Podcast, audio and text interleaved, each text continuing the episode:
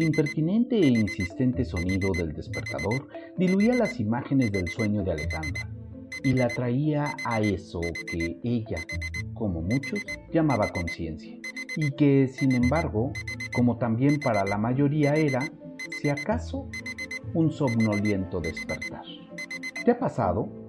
A mí me sucede cada mañana, y es justo a esa hora cuando todos enfrentamos la disyuntiva de simplemente despertar o tomar conciencia.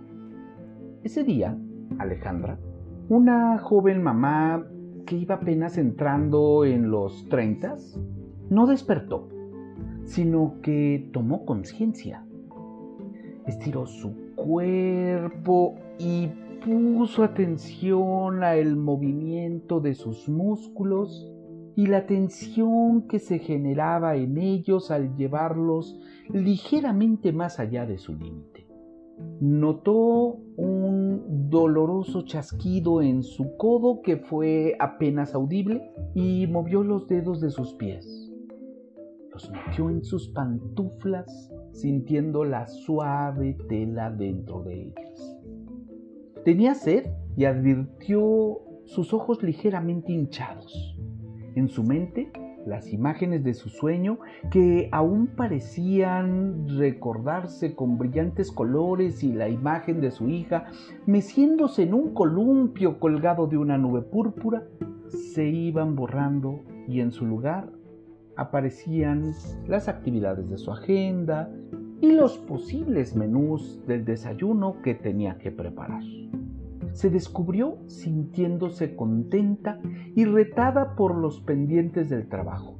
Se tomó unos segundos para hacer conciencia de ella y se dijo a sí misma que se sentía capaz de cumplir con ellos. Esto a pesar de que se sabía aún novata en su trabajo. Como Alejandra, eventos como el que describo pasan por nuestra mente inundándola de sensaciones, emociones y pensamientos que luego nos llevan a comportarnos de una u otra manera. Sin embargo, me parece que pocas veces hacemos lo que ella hizo esa mañana. Y es simplemente notarlos, advertirlos, descubrirnos en ellos.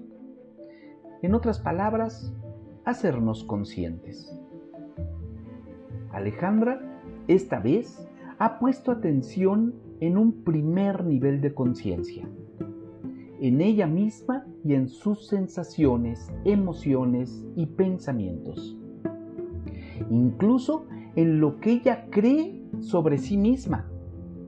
Y ello conforma su imagen interna o autoconciencia. Durante el día, Alejandra siguió ejercitando el músculo de la conciencia. Puso atención en la sonrisa de su hija mientras jugaba con su muñeca en lugar de desayunar. Y esto evitó que la regañara, mas sí que le indicara que tenía que hacerlo. También se percató de la tensión en la quijada del chofer de Uber que la llevó a la oficina, y esto le llevó a tener una conversación con él y por supuesto no pudo dejar de notar las caras distraídas de sus compañeros en la junta de trabajo.